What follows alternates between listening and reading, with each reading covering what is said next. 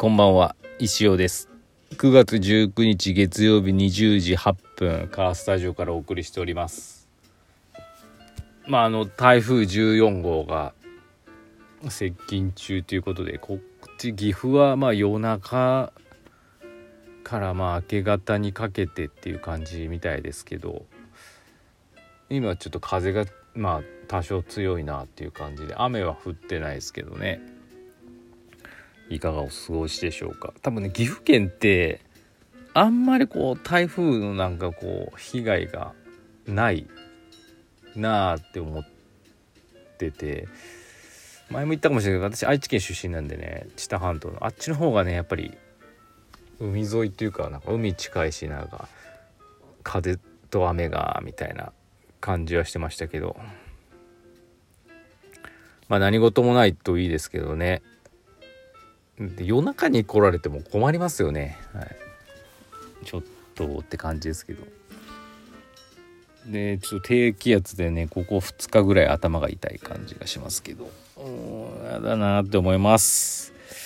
はい。で今日も、まあ、3連休世間では3連休でしたけど。うん私もまあ我々も月曜日はいつもねオフなんですけどもこの天気だったんでちょっと山を登れず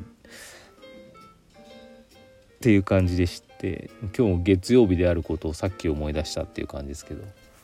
今日一日中ちょっと下の子の部活関係の練習試合だとか送別会とかあってですね、うん、大変だった感じがしますね。送別会中に暴風警報も出ちゃって若干短縮になっちゃって3年生には申し訳なかったなっていうのはありましたけどまあでもそんな中でもちゃんとできてよかったかなと思ってますけど。はい。うん。かな、まあ、大変っすわ。大変っす。久々にあの息子の試合を見ましたけど3年生が卒業されて新チームでのまあ初の中、まあ、練習試合中学対中学生の。うん。まあ人数は少ないですけどみんなやっぱそれぞれ経験者が多くまあまあ面白いチームやないかなと思ってます。まあ楽しくやっていただければと思いますけどね、はい、私が言えることはそんだけですけど。うん。まあ面白かったですけどね見てて。はい。っていう感じでございます。じゃあお便りいきましょう。久々のマウンテンさんから素敵なお便りが来ましたよ。先生こんばんは。アドさんの新時代にはまり iTunes ストアで購入しました。ライブに行かれた先生が羨ましいです。うっせぇわ以外で他におすすめの曲はありますか？うっせぇわはそこまでおすすめじゃないかもしれないですけど、新時代にはまり、あの、新時代だけを買ったんですかね。あのどうなんでしょう。うっせぇわから入るのは多分今時の子なんで、新時代から入るのは割といろんな世代だと思う。その「ワンピースの映画で。あのアルバム自体は多分みんな聴きやすい。全部著名な人が作ってるんで曲。だからおすすめっていうかその新時代の入ってるアルバム「ワンピースの。あれ全部いいんじゃないですかね。あの外れ曲1曲もないですよ。ただ30何分何曲だ？よ7曲ぐらいか。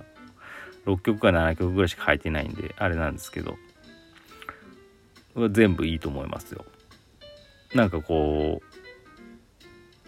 う、なんて言ったらいいのかなやっぱ、そのうっせぇわとかは、もうなんか本当に令和の歌って感じで、なんていうのかな。我々の常識では考えられないようなメロディーとか、まあ歌詞はまあ、まあ歌詞もそうかもしれない。だったんですけど、割とこの新時代とか、あの、そのアルバムに入っている曲は、うーん何ていうんですかね。割とオーソドックスなメロディーとかですごいわ全然いいやんこれ。そっからなんかあれアドってうっせぇわってなんかちょっとうっせぇわってよくなんかあれだったけどこれはすげえわって思う人は多分多いんじゃないかなと思いますんで。まあ私もそういう感じだったんでねそのもう息子が聞いててそのライブ夏に行ったんですけどそうそれをきっかけに聴き始めたんでその時ちょうどそのアルバムが出たんでいいなと思ってます。はい、まあ、なんでその「ワンピースのアルバムって言ってるのかな？今出てるアルバム。でしかも今日8時今度あの映画「体探し」っていうの主題歌で新しい曲も出るんでね。それもなんかいいんじゃないですかね。まだちょろっとしか聞いてないですけど。だと思います。あとやっぱりでもライブとか行くとやっぱりこうあ昔の曲とかもすごくなんかあのやっぱいい感じに聞こえるじゃないですか。ねだからそんな中で言うと何やったかな「オド」っていう曲が「踊る」と書いて「オド」って読むんですかね。あれのサビ行く前ぐらいのあの辺がもうたまらなく好きですけどね、はい、なんかっていう感じでございます。はい。ありがとうございました。だから最近大人になって新しいミュージシャンとかにハマるってことって本当にないんですよねこれ。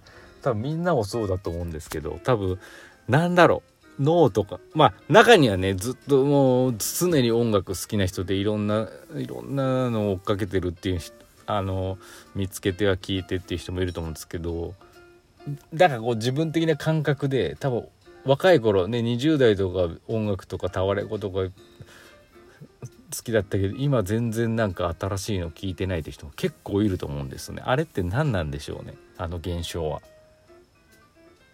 だかその音楽っていう感じがやっぱこうあの20代10代20代のあのなんかこう若い時じゃないと入ってこないのかな。情報量が多いんだよねきっと音楽って。ビジュアル見た目歌う人のまあ見た目それから、まあ、メロディー歌声歌詞ミュージックビデオとかさもう情報量が多いんですよね。それを受け止められるのがあの10代20代のまだなんかなんていうかな自分を形成する何かこううんなんかこう容量がまだ空きがある状態じゃないとあのよなんかあの情報量の多いあの音楽を受け入れられないんでしょうねだからこうだんだん大人になってくるとあの落ち着いた曲が好きになってったりとかそれからもうだんだんなんかもう新しいのにそれほどなんかこう積極的に聴こうと思わなかったりとかしちゃうんでしょうね。面白い現象だなと思いますだから私も久々にまあハマったって言い方でちょっと違和感があるんですけど本当に夏にそのアドのライブ行って埼玉スーパーアリーナまで。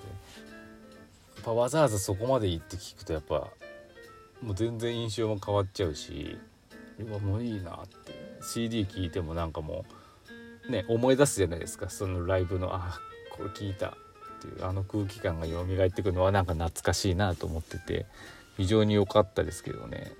だからこれ息子の影響なんで自分からで一人だけだったら多分ハマってなかったんでねこれまた難しいですね。はい。スノーマンもそうですよね。スノーマンも石子さんがねハマって聞いてみてああいいなっつって。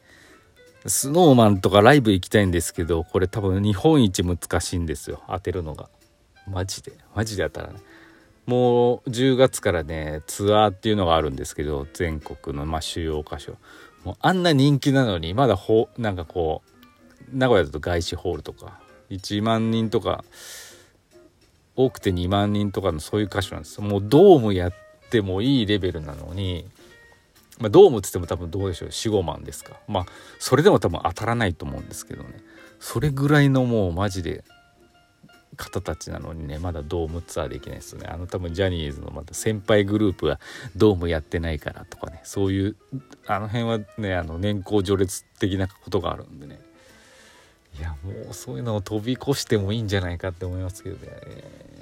なんとか言ってみたいですけど、はい、やっぱそういうとやっぱライブとか行くとやっぱ一気にはまったりしますしね。やっぱ大事ですよね。はい。っていう感じでした。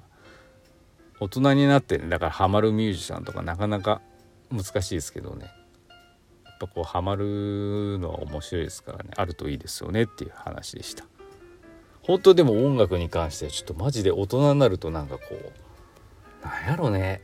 やっぱお腹いっぱいな部分あるよね。私も結構10代後半から20代はもうずっと音楽とか好きで割とあの97年8年とかいいミュージシャンいっぱい出てて本当にねタワレコとか、まあ、文化の一つでファッションみたいな感じでねあの多感な時期にあれはやっぱ必須だったんでねめちゃめちゃあの聞いてたんですけどねでもまあそのおかげがあって、まあ、今たまに聞いてもやっぱり一瞬でねあのあの時代をね思い出すんでいいですよね。あの店でね Spotify とか適当に聞いてるんですけどたまたま中村和義が流れてきてうわもう一瞬でその聞いてた時代。私あの大学4年生の時にそれまでね海外旅行とも行ったことなくてこのまま大学4年生の夏休みに逃したら行かないだろうと思ってあのサンフランシスコを一人旅したんですよ。3泊5日っていうもう貧乏超短縮旅行ですね。その時に中村和義の CD をカセットに録音してウォークマンみたいなやつ持って聴いてた思い出があってあなんか思い出しましたね、はい、そういうこと。やっぱでも音楽はそういうのがあっていいですよね。っていう話でした。山さんありがとうございます。すごいいいお便りでしたよ。いいとここまでね持ちますからありがとうございました。またお待ちしてます。